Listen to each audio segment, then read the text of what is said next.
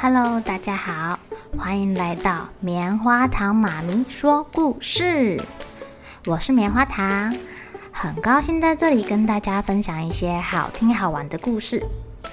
偷偷预告一下，每个礼拜五啊，棉花糖妈咪会跟大家讲一系列的原创故事。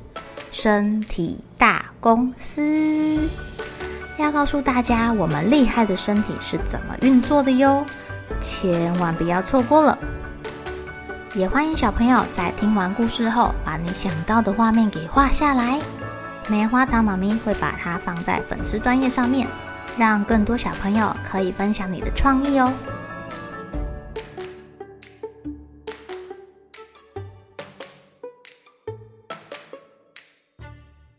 Hello，亲爱的小朋友，今天过得怎么样呢？圣诞节快到了耶！现在啊，路上到处都是圣诞节的元素。你可以看到圣诞树、圣诞老公公，呃，可能还有一些麋鹿啊、花圈啊，到处都充斥着过节的气氛诶。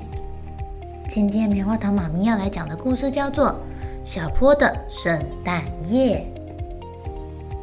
当当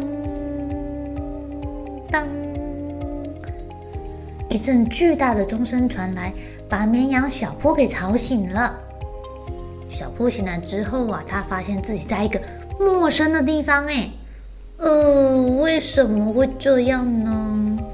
原来啊，小坡有梦游症，他在睡觉的时候会到处乱跑哦。所以呀，如果他在睡梦中醒来，可能会发现自己跑到奇奇怪怪的地方去。哎，被吵醒的小波一个人静静地走在空无一人的街道上，这里下着雪，好冷好冷哦。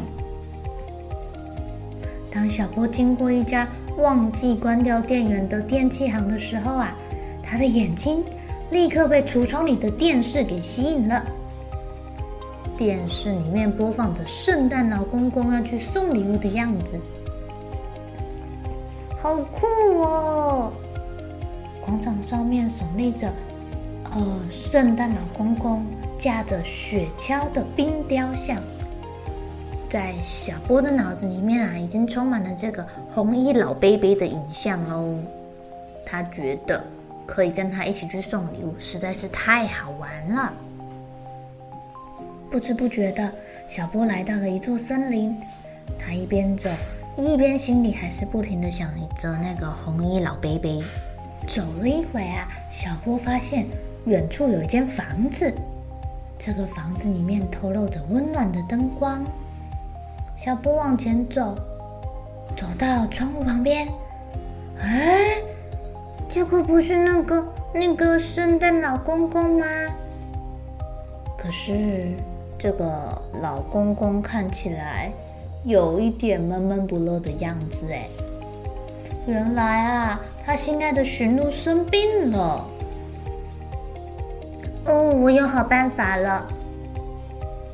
过不久，圣诞老公公听到他的门口传来了，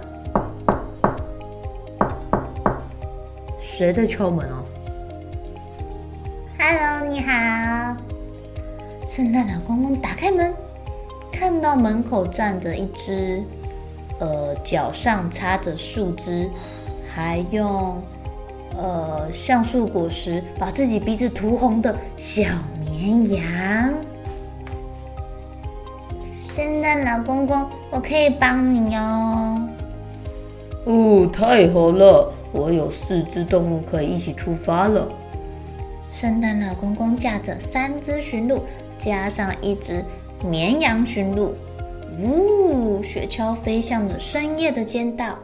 他们一起去送礼物啦，能够帮助到这个红衣老伯伯，小波觉得非常非常的高兴呢。有了小波的帮忙，今年又可以看到很多小朋友的笑容哦。圣诞老公公很忙很忙，从不同的烟囱溜下去送礼物，溜下去送礼物，啊。终于送完了，啊！咚！圣诞老公公一个不留神，从烟囱上面掉下去了。嗯，刚刚那个声音不会吵醒小朋友吧？圣诞老公公偷偷看房间里面，小朋友有没有起床？咦，这个小朋友睡得很熟诶，被子都蒙到脸上了，完全没有动。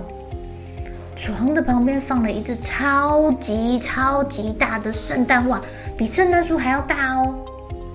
哦呦，这么大的袜子，我我我我我没有这么大的礼物可以送他了呀。哎，圣诞老公公把眼神飘向了一旁来帮忙的小绵羊。请你暂时待在这里吧，你一定可以成为这个孩子的好玩伴的。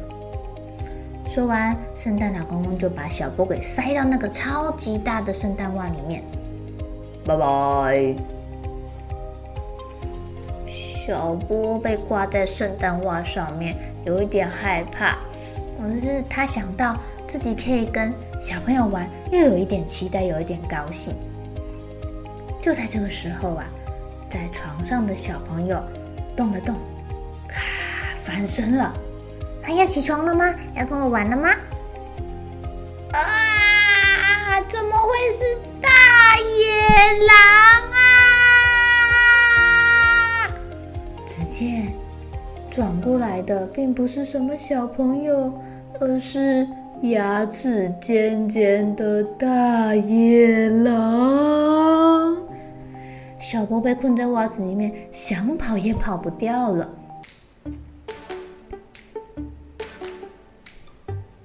亲爱的小朋友，小波有没有被吃掉啊？